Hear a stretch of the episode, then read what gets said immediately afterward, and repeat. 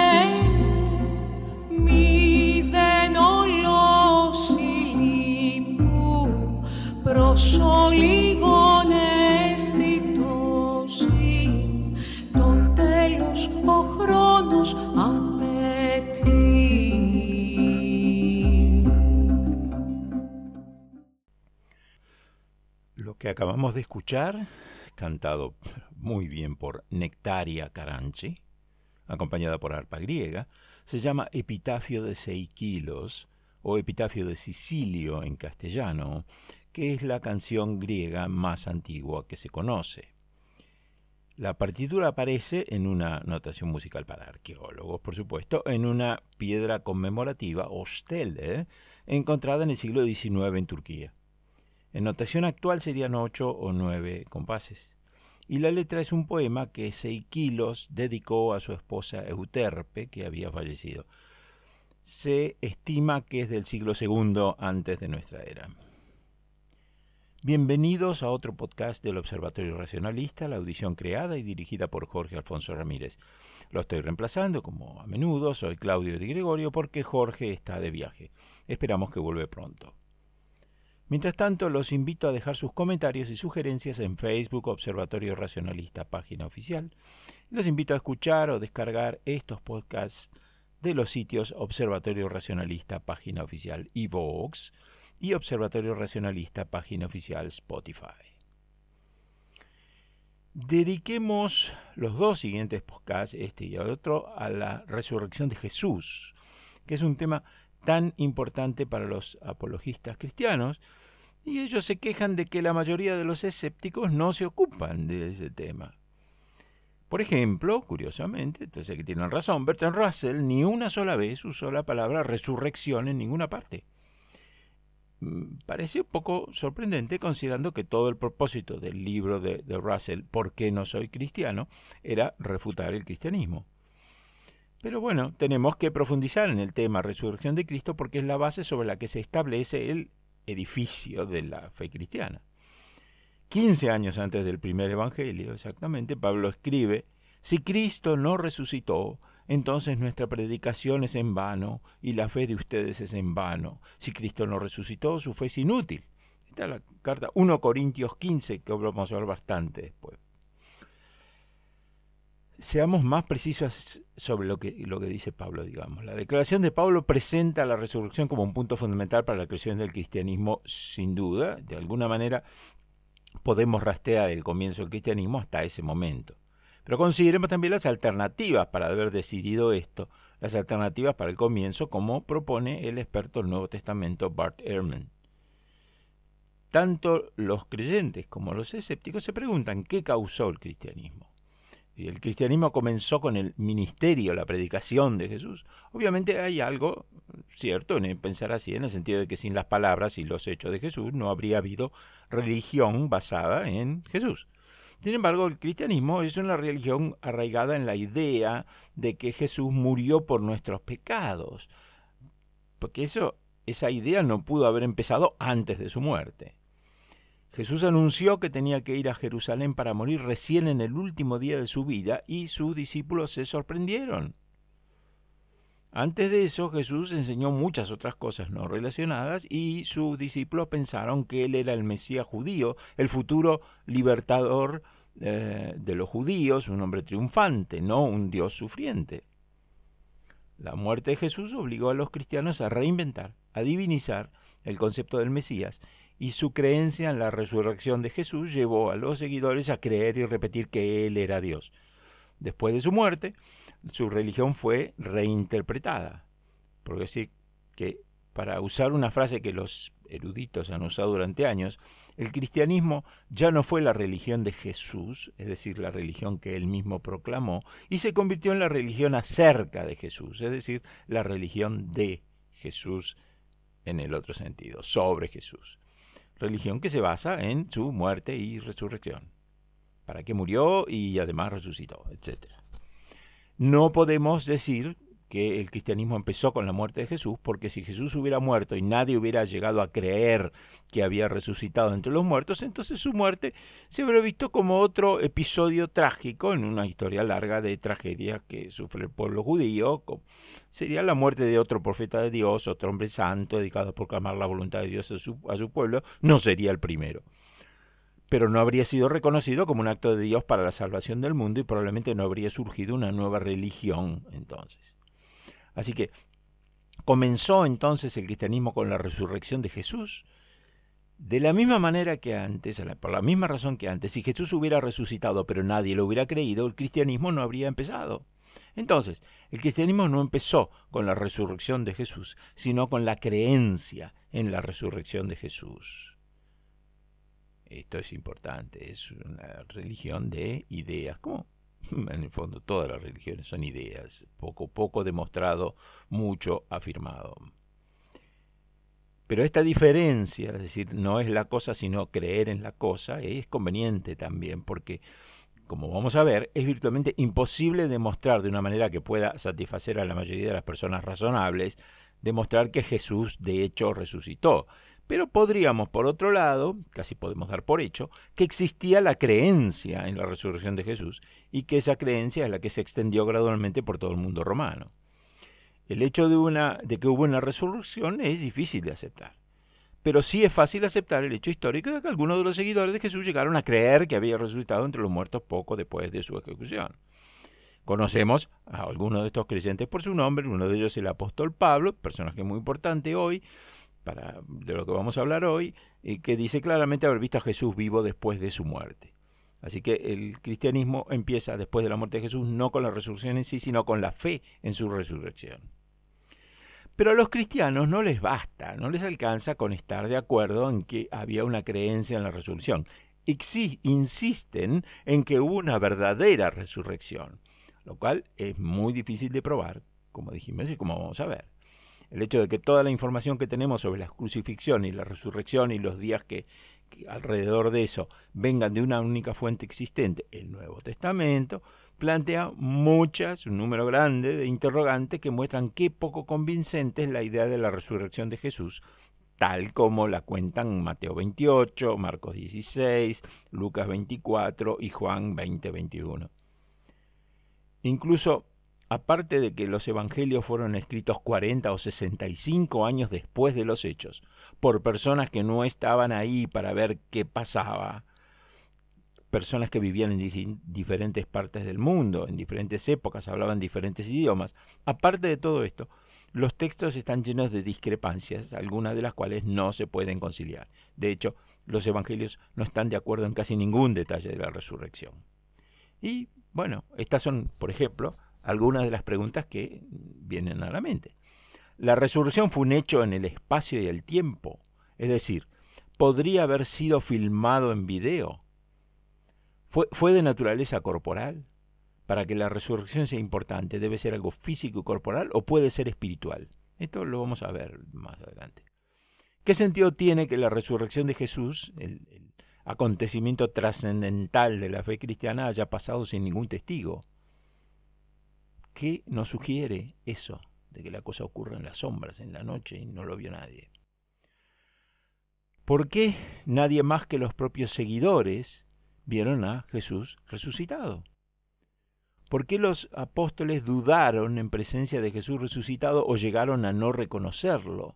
Esto está en Mateo y está en Lucas también.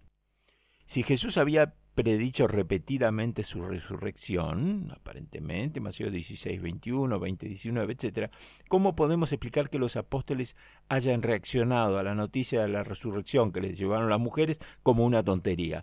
Lo dice Lucas, y se negaron a creerla. Y está en Marcos. Si los mismos apóstoles reaccionaron con incredulidad a la noticia de la resurrección, ¿cómo podemos explicar que los líderes judíos que consideraban a Jesús un impostor hayan creído al instante que los soldados le contaron esa noticia sin tomarse el trabajo de ir a verificar nada? ¿Por qué la ascensión al cielo es registrada solamente por Lucas, un cristiano de segunda generación que no había conocido personalmente a Jesús?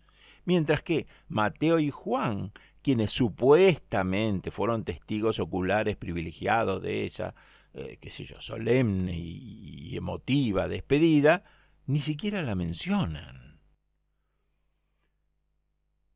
Como es el evento más importante de la fe cristiana, ¿cómo podemos explicar, como dijimos, las grandes diferencias entre los varios evangelistas con respecto a lo que pasó el día de la resurrección? ¿Cómo algo tan importante, tan impresionante puede ser contado con diferencias inconciliables, digo yo?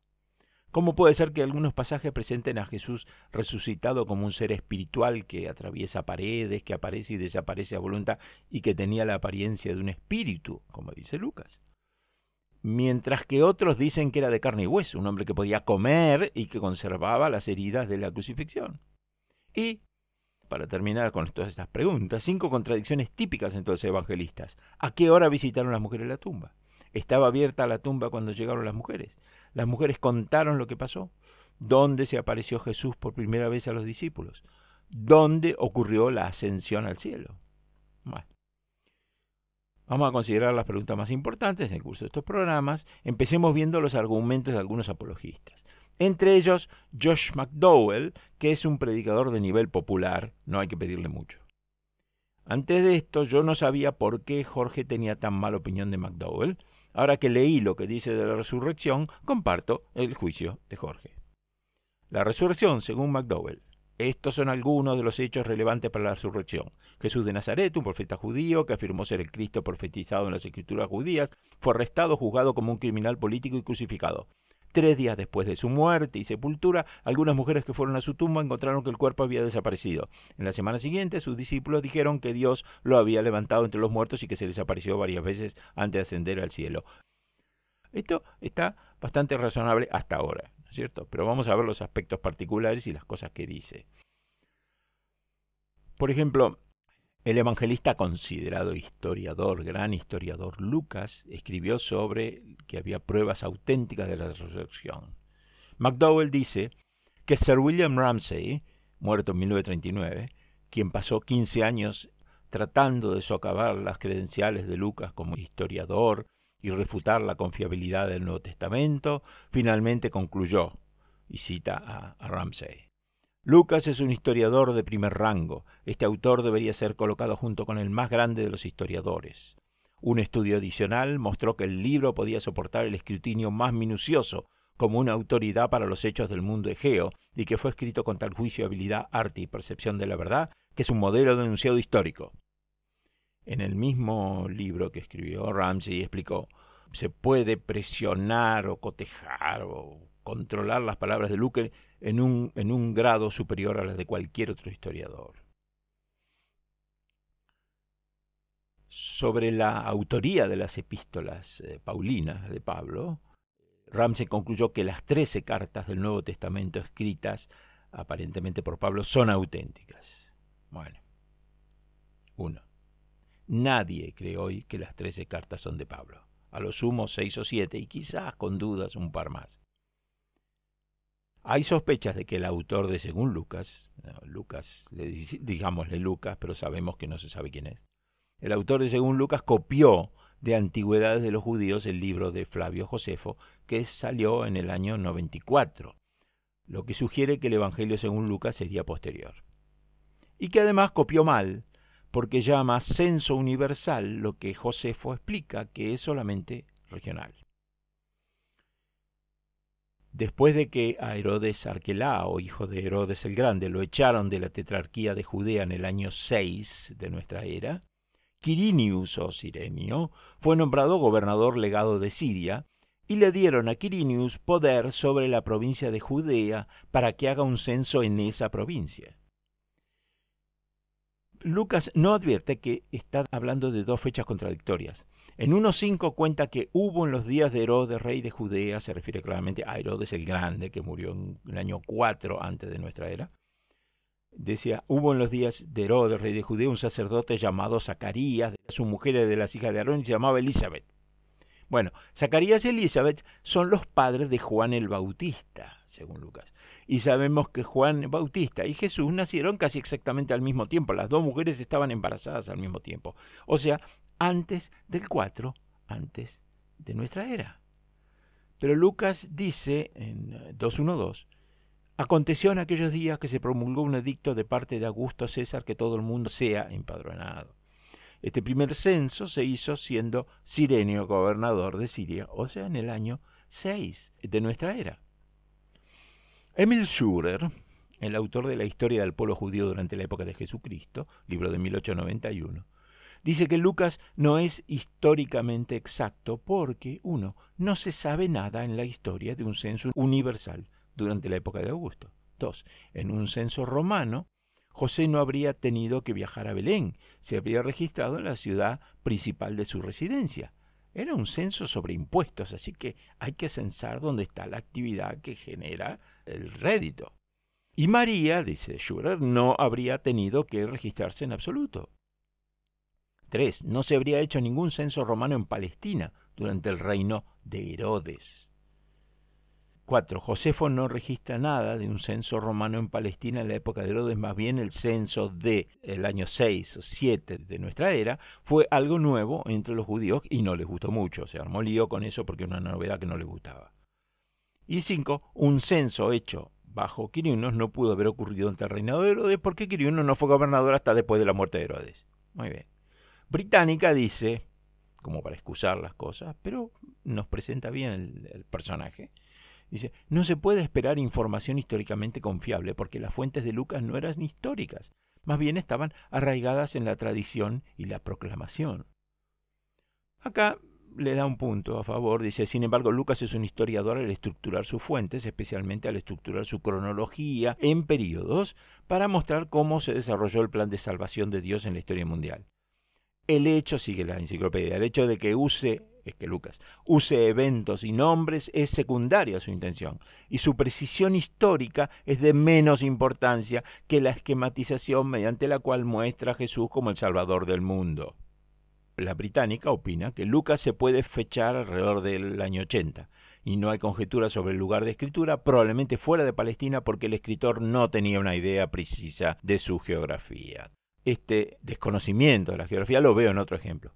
Jesús echó a demonios de uno o dos endemoniados, dos o un endemoniado llamado Legión, según la fuente que, leamos. Y metió los demonios en una piara de dos mil cerdos que se volvieron locos y se precipitaron en el lago Tiberíades, también llamado Mar de Galilea. Marcos escribe que los cerdos estaban en el país de los Gerasenos y Lucas lo copia. Dice lo mismo, país de los Gerasenos.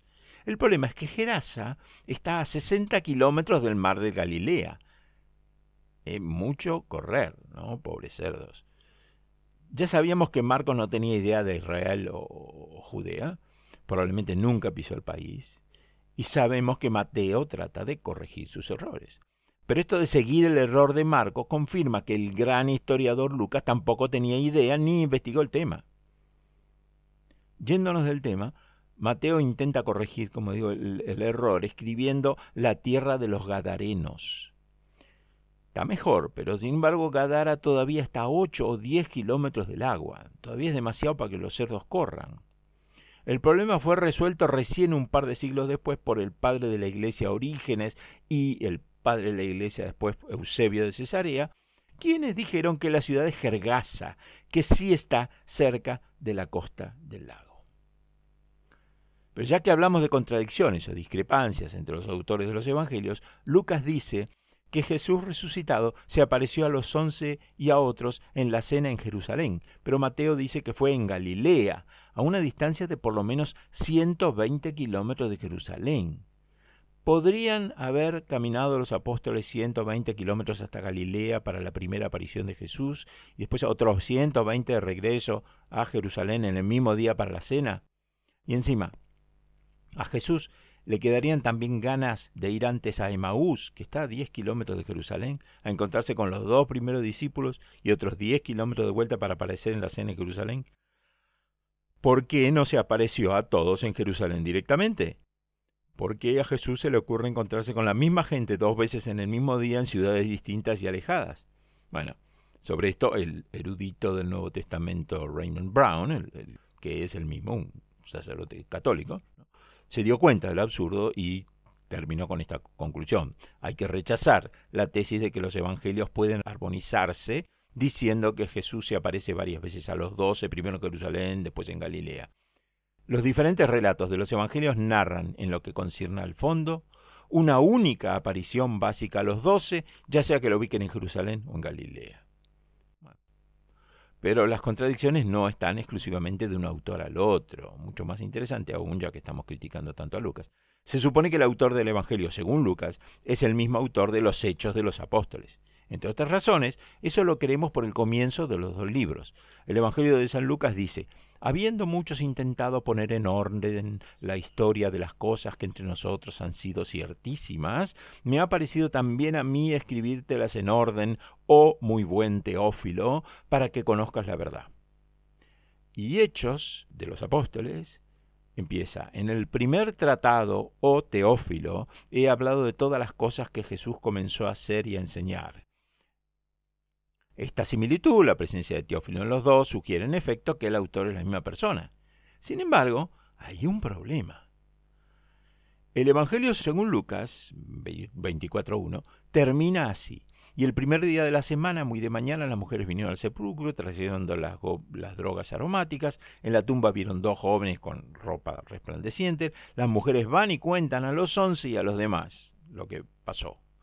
Ese día Jesús se les aparece a dos discípulos en el camino, después de que lo reconocen Jesús desaparece y los discípulos se van de inmediato a Jerusalén, donde los once estaban reunidos con otros, cuentan su encuentro con Jesucristo, en ese momento Jesucristo aparece entre dos ellos y le da su mensaje. Después de eso los lleva a todos hasta Betania, a tres kilómetros de Jerusalén, y allí Jesús sube al cielo, es decir, todo en un día. En cambio, Hechos 1.3 dice, a los apóstoles, después de haber padecido, se presentó vivo, Jesús por supuesto con muchas pruebas indudables, apareciéndoles por cuarenta días y hablándoles del reino de Dios. Y habiendo dicho estas cosas, viéndolo ellos, fue alzado, y una nube lo recibió y lo quitó de sus ojos. O sea, lo que acabo de leer, según el Evangelio de Lucas, Jesús se fue al cielo el mismo día y según Hechos se quedó cuarenta días. Parece poco creíble que la misma persona cuente dos historias tan diferentes. En realidad la discrepancia no es solo de Lucas consigo mismo, sino está en los cuatro evangelios. O sea, a la pasada, digamos. Marcos también dice que Jesús subió al cielo el mismo día. El domingo mismo se apareció a María Magdalena, después a dos en el campo y finalmente a once sentado a la mesa y después subió al cielo. Juan dice que Jesús subió al cielo después de por lo menos ocho días. Después dice, ocho días después estaban otra vez sus discípulos dentro y con ellos Tomás llegó Jesús. Después se apareció en el mal de Galilea Simón Pedro, Tomás llamado el Dídimo, Nataniel el de Caná de Julá, los hijos de Zebedeo y otros dos de sus discípulos. Y ahí termina el Evangelio según Juan. O sea, sin ascenso al cielo. Mateo no contradice a nadie porque ni habla del tema del ascenso. Jesús les dice, vayan y prediquen a todas las naciones, yo estaré con ustedes todos los días hasta el fin del mundo. Punto, así termina sin fecha. Otro problemita con el Evangelio según Lucas, en 23:44 dice, cuando era como la hora sexta, o sea, al mediodía, hubo tinieblas sobre toda la tierra hasta la hora novena, o sea, a las 3 de la tarde. Y el sol se oscureció y el velo del templo se rasgó por la mitad, y en ese momento Jesús murió.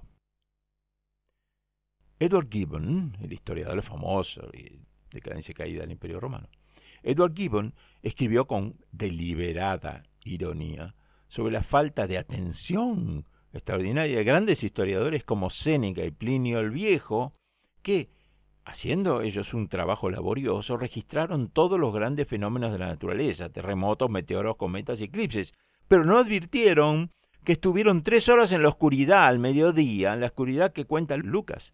Tanto uno como el otro han omitido mencionar el mayor fenómeno del que el ojo mortal ha sido testigo de la creación del globo, dice Gibbon. Con el mismo sarcasmo de Gibbon puedo agregar Mateo 28.2, que dice que después de que las dos mujeres llegaron a la tumba, hubo un gran terremoto porque un ángel bajó del cielo y revolvió la piedra de la tumba. Mateo también dice que se abrieron en el cementerio las tumbas de los justos, quienes salieron de las tumbas el viernes en el momento en que murió Jesús. Y Mateo dice que el domingo esos justos se fueron a sus casas en Jerusalén. Séneca y Plinio el Viejo, los mismos, pasaron también por alto este gran terremoto y todos esos justos que resucitaron y se aparecieron como zombies a sus familias. Imagine, esos justos quizás llevaban meses o años muertos. ¿no? Mateo no lo dice. Imagínense el impacto en, la gente, ¿no? No pasa nada, nadie, nadie lo comenta, solamente está en Mateo. Agreguemos un comentario sobre este ángel que dijimos que movió la piedra según Mateo. Según Mateo solamente, porque los demás dicen otras cosas. Justamente, la secuencia cronológica de la contradicción en la tumba es, Marcos dice que en la tumba de Jesús había un hombre joven sentado adentro, a la derecha. Mateo dice que había un ángel sentado afuera sobre la piedra. Lucas habla de dos hombres sentados dentro. Y Juan habla de dos ángeles sentados a cada extremo del lecho. Ya que estamos aquí, vamos al tema crítico y centralísimo dentro del mito de la resurrección, la tumba. Tenemos que tomar una decisión cuando llegamos a la tradición de la tumba vacía descubierta. O es historia o es leyenda. Hay cosas que sugieren que es una leyenda. El silencio de Pablo sobre la tumba vacía es un elemento fundamental. Una tumba vacía descubierta días después de la muerte de Jesús debería haber sido una parte clave del mensaje de resurrección desde el principio. Es una de las pruebas más importantes mencionadas ahora, hoy, por los defensores de la resurrección de Jesús. Sin embargo, el apóstol Pablo no parece saber nada sobre eso. Piensen que Pablo escribió 1 Corintios 15, que ya había mencionado hace un rato, porque algunos de los corintios negaban que hubiera una resurrección de los muertos. En respuesta a ese escepticismo de, que vamos a resucitar que tenían los corintios, Pablo reúne todos los argumentos posibles habla mucho sobre testigos y en particular aduce el hecho conocido de que Jesús resucitó de entre los muertos como base para creer en la futura resurrección del pueblo cristiano, pero no dice nada de la tumba vacía. Tengamos siempre presente en esto que Pablo escribe 15 años antes del primer evangelio. Así que no tenía guía, más que alguna tradición. Y evidentemente es de sospechar que la tradición de la tumba vacía no era tema, porque si no lo habría mencionado. Es un argumento muy fuerte. El segundo elemento que pone en duda que alguien haya encontrado la tumba vacía es el final original del Evangelio según Marcos, que cuenta que cuando las mujeres descubren la tumba abierta, ven a un joven adentro que les dice, no se asombren, Jesús ha resucitado, no está aquí. Pero vayan, díganles a sus discípulos y a Pedro que Jesús fue para Galilea, allí lo van a ver. Y el versículo 16.8 dice que las mujeres huyeron del sepulcro y no dijeron nada a nadie porque tenían miedo. Punto final del Evangelio. No mucha gente sabe que Marcos terminaba así. Se ha conjeturado, es muy raro, muy brusco esto, se ha conjeturado que había otra página que se perdió. Pero si es así, la pérdida debió ser muy al principio, porque en la medida en que empezase a haber copias, alguna de las copias habría tenido el final completo. Pero las copias de los primeros siglos terminan así, de golpe, todas. Puede entonces que el original hubiera terminado así. Hay antecedentes. Por ejemplo, en Génesis 18:15 dice, entonces Sara lo negó y dijo, no me reí porque tenía miedo. Es una evidencia esto de que tenían miedo, podía quedar al final de una frase y al final de una historia. El helenista y biblista Bruce Metzger, que es protestante pero suele ser objetivo, solía ser objetivo, dice, sobre la base de una buena evidencia externa y fuertes consideraciones internas, parece que la forma más antigua que se puede determinar del Evangelio de Marcos terminó en 16.8, es decir, lo que hemos leído. Alguien sugirió que con este final Marcos estaba indicando que si hoy sabemos de la resurrección no es por las mujeres que no dijeron nada, sino porque Jesús se apareció a los apóstoles. Pero si el Marcos original quería destacar que Jesús se apareció, relatar las apariciones habría tenido más fuerza, pero no lo hizo, terminó en 16.8. Otros dicen que Marcos terminó su evangelio con la idea del miedo de las mujeres para animar a los cristianos a superar sus miedos y fracasos para que puedan difundir las buenas nuevas.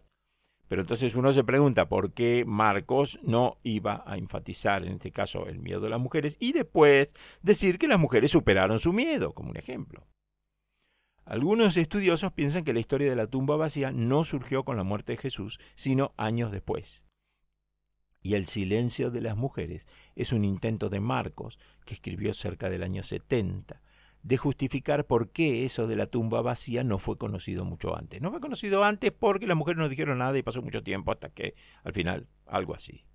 El biblista ateo eh, Gert Ludemann cree que esta sería la única forma de explicar el enigma del final inconcluso de Marcos en 16.8. En todo caso, es un final tan raro que alguien en la eh, Edad Media agregó los versículos 9 a 20 que cuentan varias apariciones de Jesús a diferentes discípulos, agregan la lamentable supuesta enseñanza de Jesús de que los apóstoles iban a poder tomar veneno o manejar serpientes y no les iba a pasar nada, esta idea que mató a unos cuantos creyentes, y finalmente el ascenso al cielo cuenta. Una teoría asume que las mujeres que informaron que el cuerpo había desaparecido habían ido por error a la tumba equivocada. Si es así, entonces los discípulos que fueron a verificar la declaración de las mujeres también deben haber ido a la tumba equivocada, dice McDowell, y sigue. Sin embargo, podemos estar seguros de que las autoridades judías que pidieron que se colocara un guardia romano en la tumba para evitar que el cuerpo de Jesús fuera robado, no se habrían equivocado acerca de la ubicación. Tampoco se habrían equivocado los guardias romanos porque estaban ahí. Bueno, esto que dice McDowell.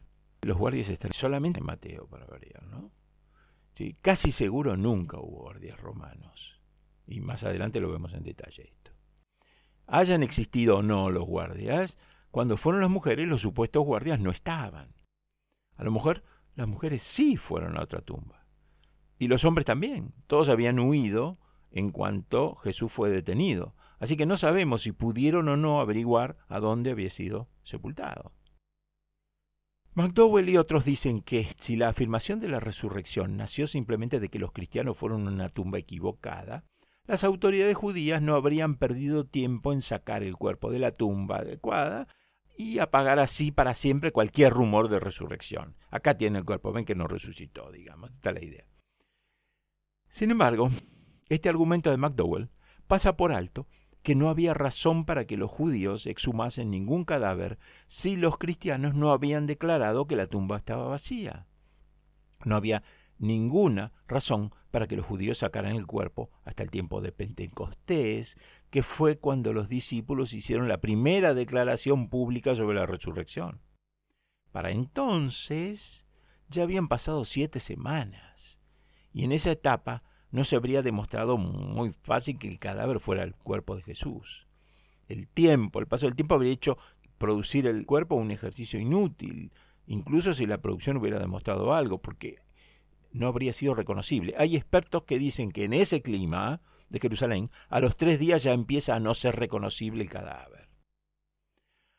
Un especialista, miticista también, Robert Price, sugiere que incluso se podría tomar el intervalo de siete semanas para indicar que los discípulos fueron lo suficientemente astutos como para esperar hasta que esa refutación se hubiera vuelto imposible. Y después vamos a ver, al final, quién más dice algo así ya antes. Robaron el cuerpo. Esto es, McDowell dice. Considera entonces la teoría de que los discípulos robaron el cuerpo mientras los guardias dormían.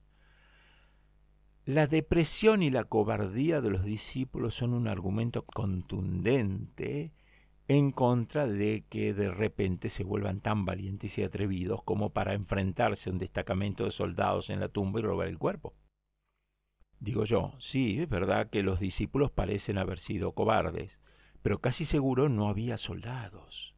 Y no habiendo custodia, robar un cuerpo es muy fácil. Pero lo mejor para ellos es que, haya soldados o no, no les hacía falta robar el cuerpo. Era cuestión de esperar que la putrefacción haga irreconocible cualquier cuerpo. Yo puedo salir a decir que mis abuelos resucitaron. ¿Y quién me lo va a discutir a estas alturas? ¿Cómo podría alguien demostrar que yo miento?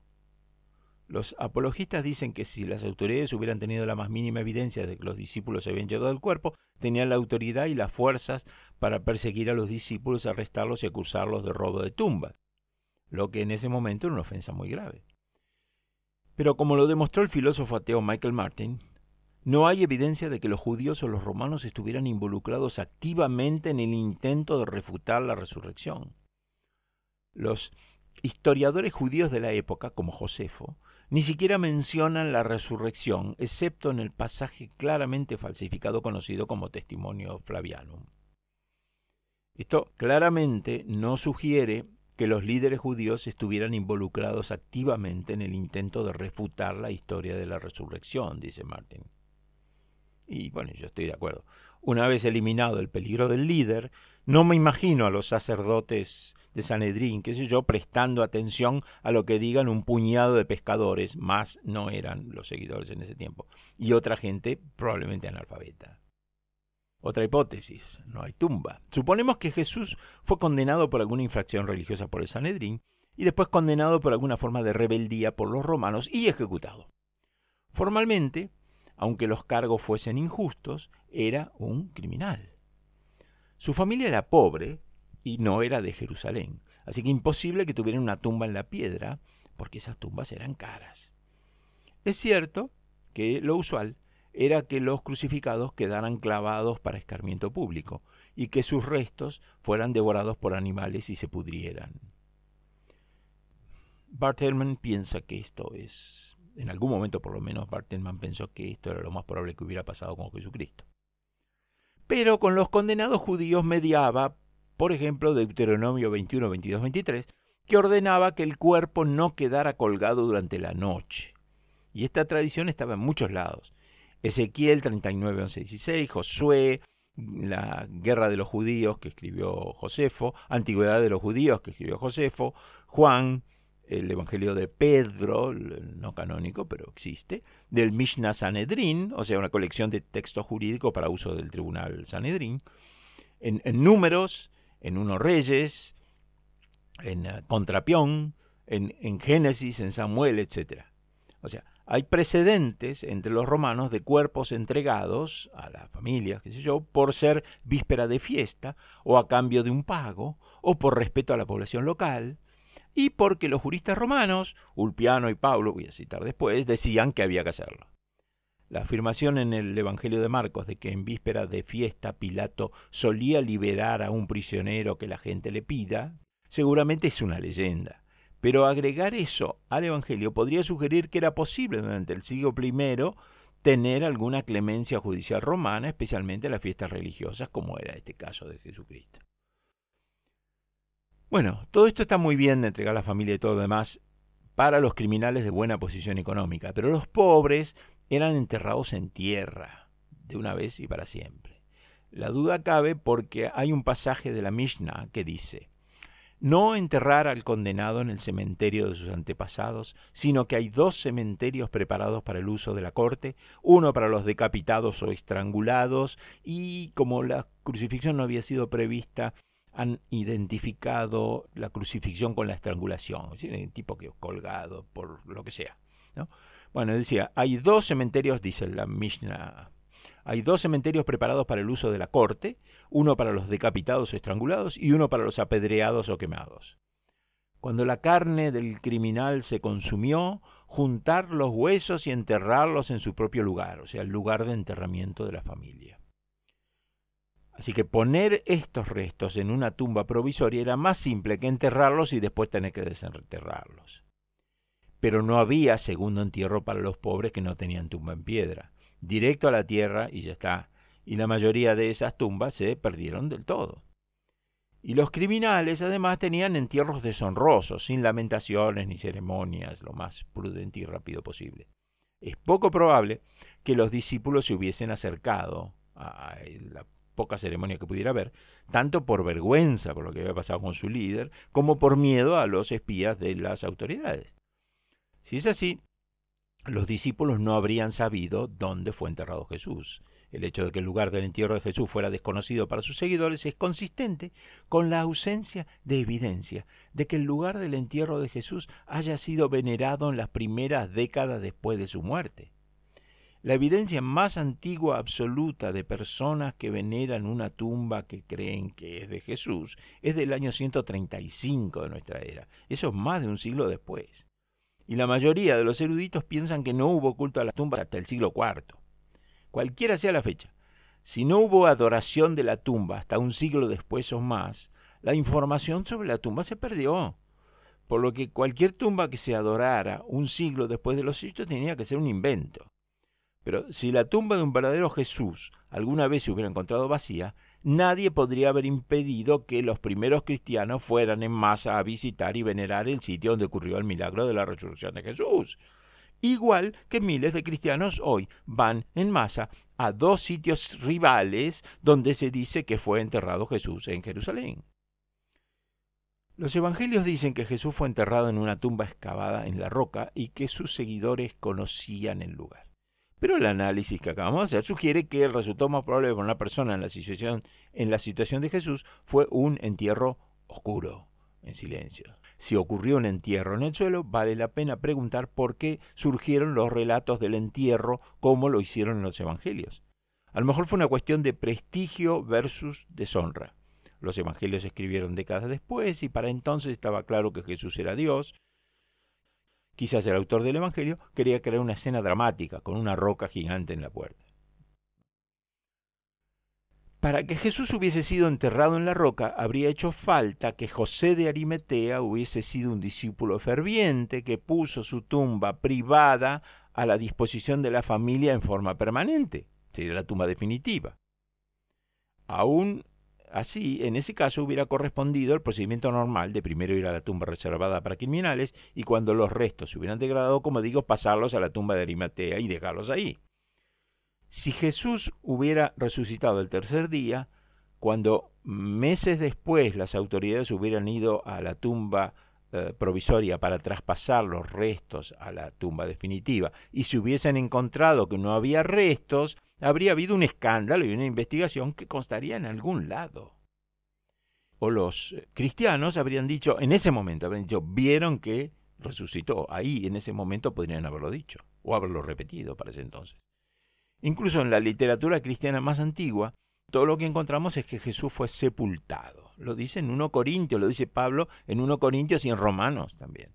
Cuando los cristianos finalmente denunciaron la tumba vacía descubierta con su entierro asociado en una tumba excavada en la roca, lo más probable es que los judíos sofisticados ignoraran la cosa esta, lo que dijeron, porque a menos que uno tenga evidencia específica. ¿Cómo se supone que uno puede argumentar un milagro sin tener pruebas concretas?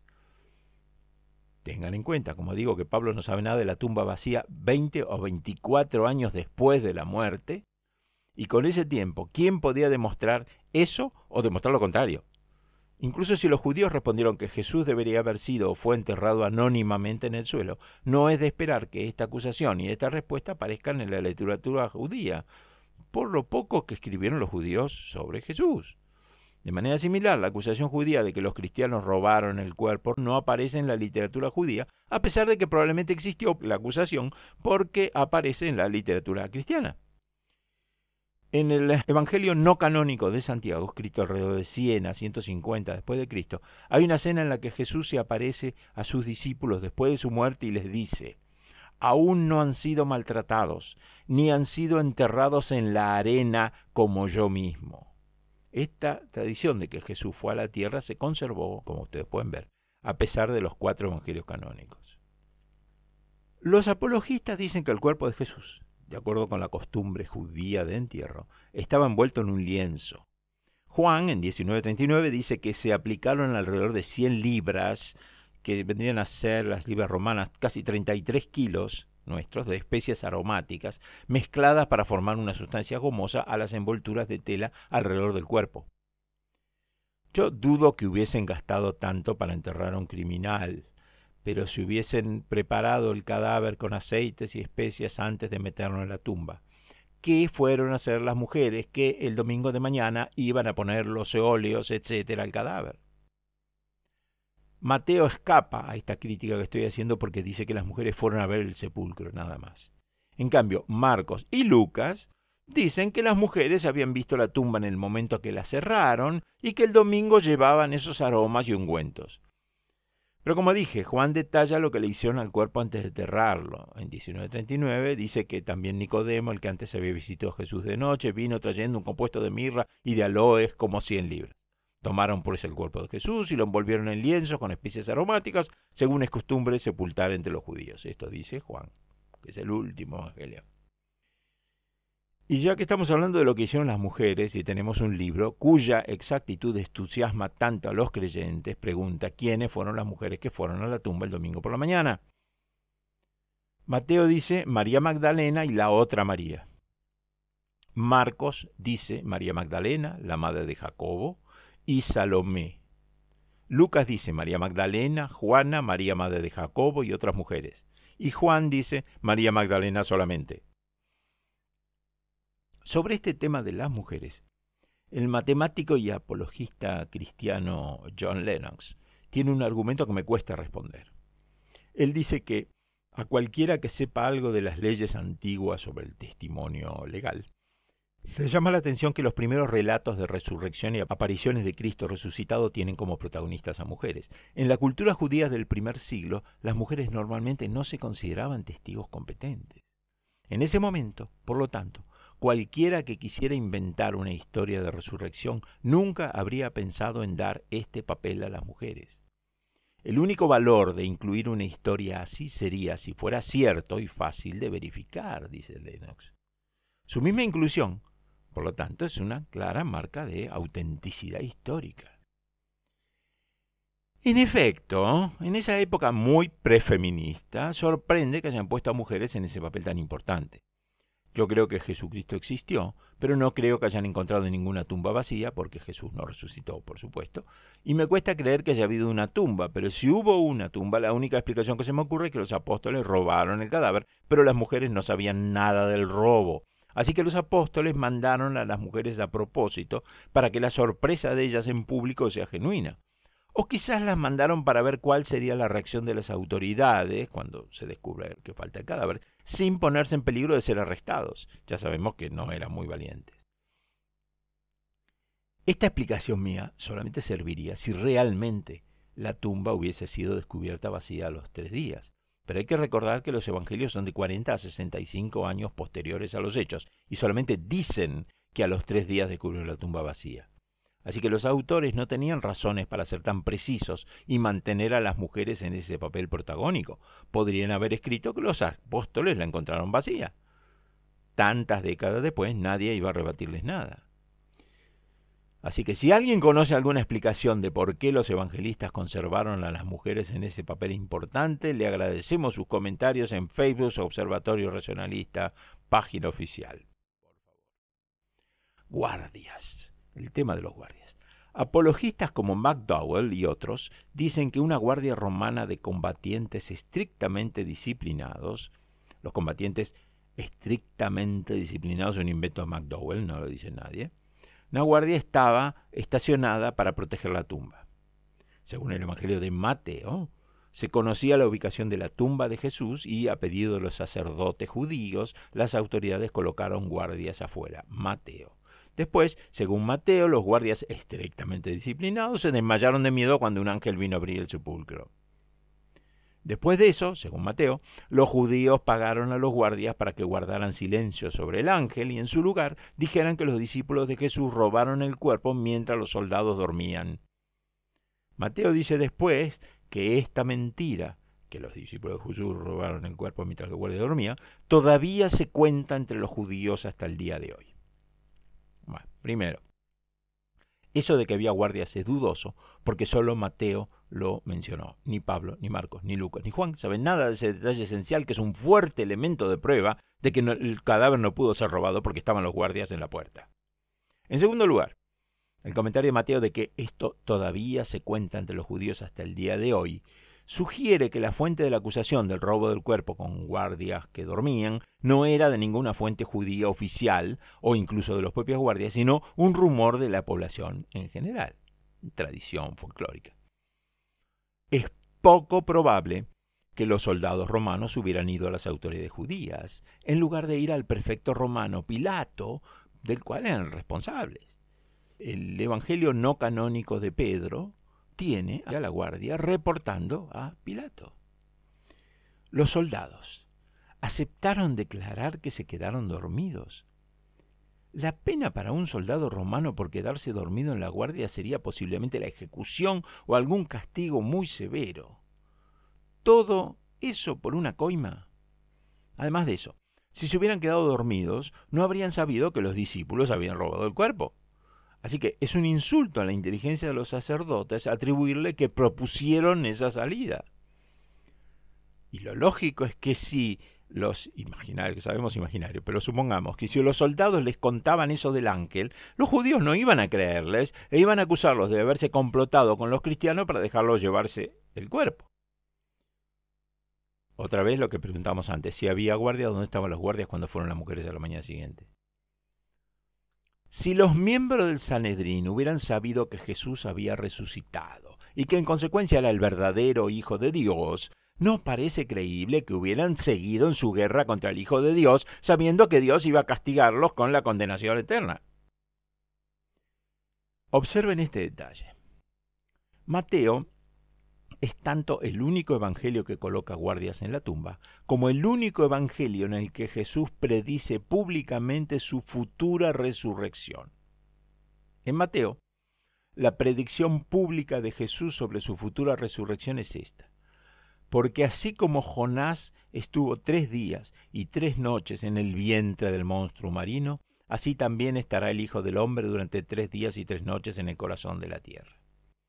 Y según Mateo, los judíos conocían esta predicción, porque en 27.62 Mateo cuenta esto.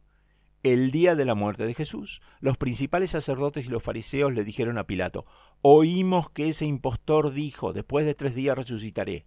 Manda pues, Pilato, que se asegure el sepulcro hasta el tercer día. De lo contrario, sus discípulos irán y se lo robarán y dirán a la gente, ha resucitado entre los muertos, y el último engaño sería peor que el primero.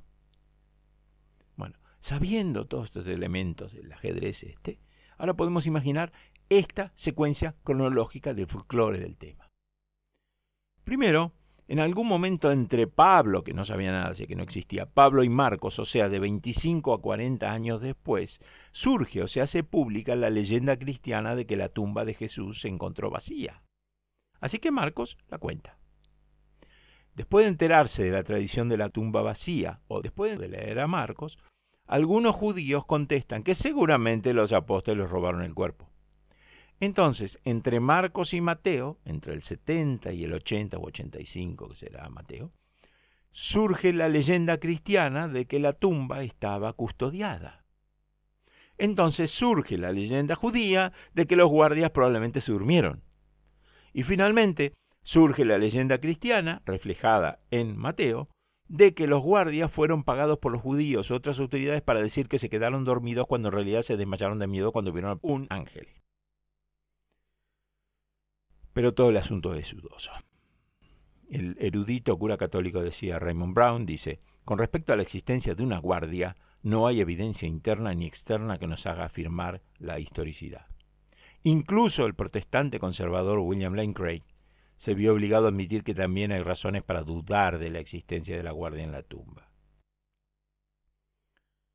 McDowell también cuenta que esa guardia romana colocó en la tumba el sello romano, que estaba destinado a evitar cualquier intento de vandalizar el sepulcro.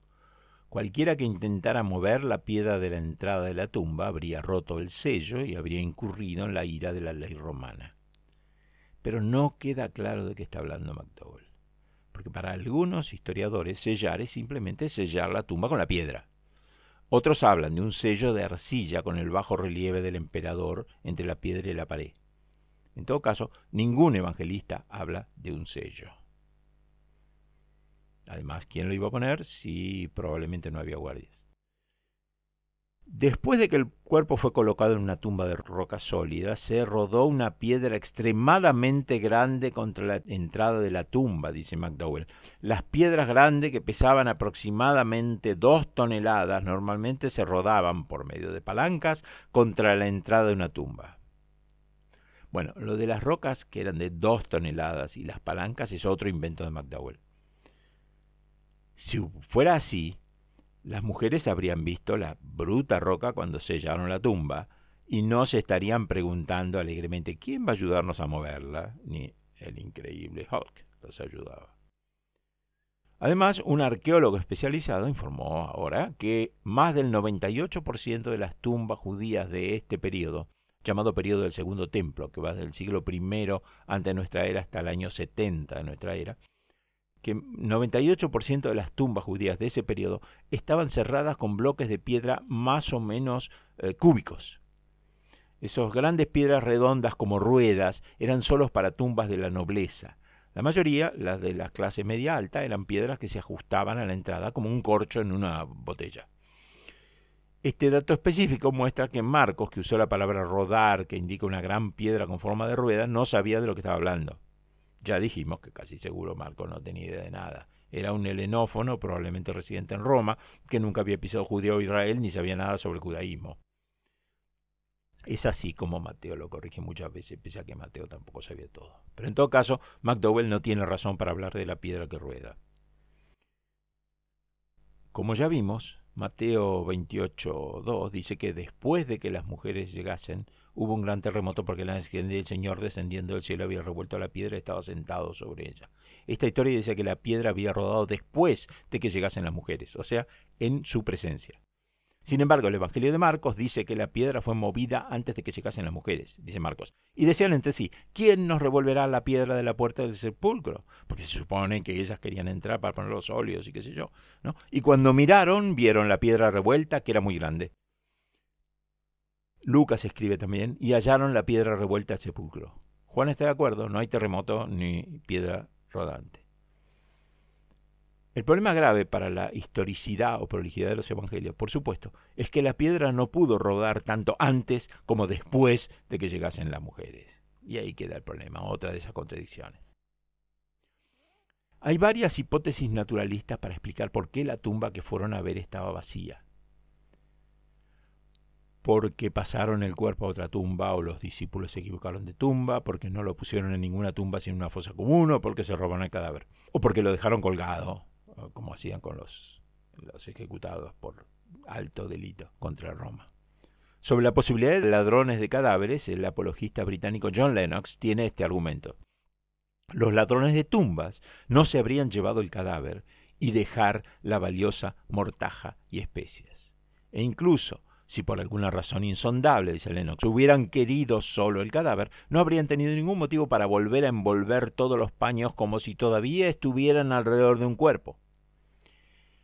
Esto del lienzo enrollado, eh, Lennox lo tomó de Juan 27, pero lo leyó mal, o Lennox inventa como McDowell inventa.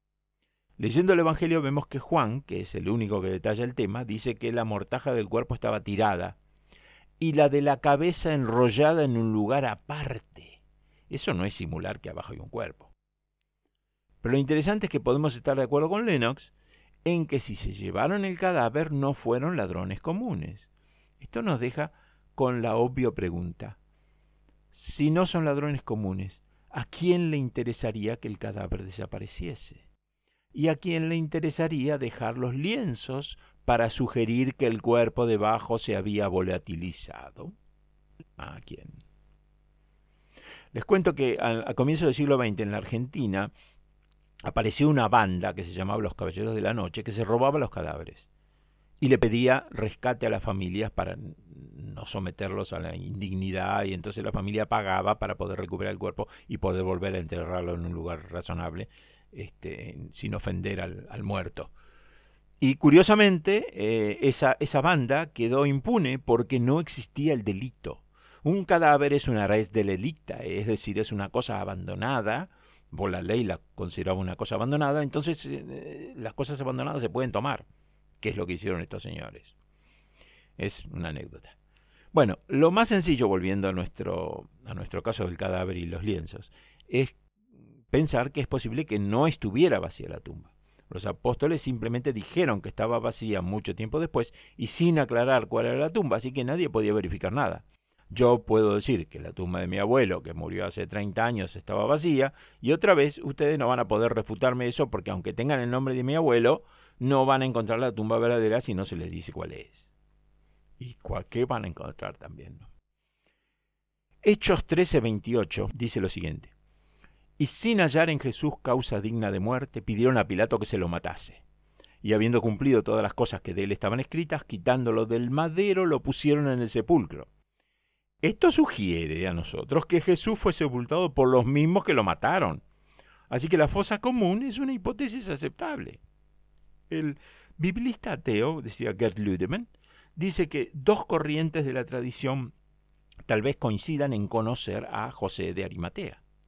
En ese caso, él habría sido el encargado por los judíos de ocuparse del entierro de Jesús. Es improbable que José de Arimatea fuera eh, discípulo amigo de Jesús, dice Ludemann. La conclusión contraria, que como miembro del Sanedrín era automáticamente uno de los enemigos de Jesús, es igualmente improbable, porque históricamente existen serias dudas de que hubiese habido una condena de Jesús por el Consejo Supremo, por el Sanedrín, dice Ludemann. Ya no podemos decir donde Arimatea o judíos desconocidos pusieron el cuerpo. Evidentemente, ni siquiera la primera comunidad lo sabía. Dado el significado de las tumbas de los santos en la época de Jesús, se puede suponer que si se hubiera conocido la tumba de Jesús, los primeros cristianos la habrían venerado y se habrían conservado las tradiciones al respecto. Ludman dice lo mismo que comentamos antes. Otro argumento en contra de la tumba vacía es el hecho de que ninguno de los discípulos o predicadores cristianos posteriores se molestaron en señalarla. Si la tumba vacía hubiera existido realmente, habría sido una poderosa pieza de evidencia para la afirmación de la resurrección, como dijimos antes, y además de Pablo, por ejemplo, cabe mencionar, Pedro tampoco menciona la eh, tumba vacía en su predicación en Hechos 2. Después de Pablo, los discípulos nunca apelaron a la evidencia de la tumba vacía para fortalecer la fe de la iglesia o para refutar y convencer a los oponentes. Así que si incluso los discípulos no pensaban que la tradición de la tumba vacía fuera buena, fuera importante, qué sé yo, ¿por qué tendrían que pensarlo los cristianos actuales? No olvidemos que después de todo, el simple hecho de la tumba vacía no es ninguna prueba de la verdad de la resurrección. Todo lo que transmite la tumba vacía es Él no está aquí. Para llegar a algo teológico tenemos que añadir resucitó, y esto de ninguna manera es evidente por sí mismo. Es decir, si ustedes van a la tumba de un pariente y la encuentran toda revuelta, abierta, qué sé yo, lo primero que piensan no es mi pariente resucitó, sino se robaron el cadáver. O me equivoqué de tumba. John Dominic Crossan es un teólogo cristiano muy liberal que forma parte del Seminario de Jesús, vamos a hablar al final de esto. Crossan está de acuerdo en que los romanos generalmente negaban el entierro a las víctimas de la crucifixión como último medio de humillación. Crossan sugiere que Jesús pudo haber sido enterrado en una fosa común. Ustedes pueden juzgar lo que se desprende de, lo que voy a leer. En el siglo III, en el libro Deberes del Procónsul, libro 9, el jurista romano Ulpiano dice, gran Ulpiano, dice que los cuerpos de los condenados a muerte no deben ser negados a sus familiares, y el divino Augusto en el décimo libro de su vida dijo que esta regla había sido observada. En la actualidad, los cadáveres de los castigados solo se entierran cuando se solicita y se concede el permiso, y a veces no está permitido, especialmente cuando las personas han sido condenadas por alta traición. Incluso se pueden reclamar los cuerpos de los que han sido condenados a ser quemados para que sus huesos y cenizas, después de haber sido recogidos, puedan ser enterrados. El jurista romano Paulus, en otro libro, dice también los cuerpos de las personas castigadas deben entregarse a quien los solicite para el entierro. Fíjense que lo están diciendo, están diciendo que hay que hacerlo, lo cual quiere decir que no era la costumbre automática para todo el mundo, sino no lo dirían. Con esto terminamos el tema tumba y hasta aquí llegamos para no cansar a la audiencia. Nos falta hablar de temas importantes como los testigos, lo que pasó no pasó, qué dicen los expertos cristianos, cómo vemos esto que es el milagro, eh, el milagro más grande de Jesucristo. Y vamos a cerrar el próximo podcast con un par de hipótesis racionalistas sobre la génesis del cristianismo.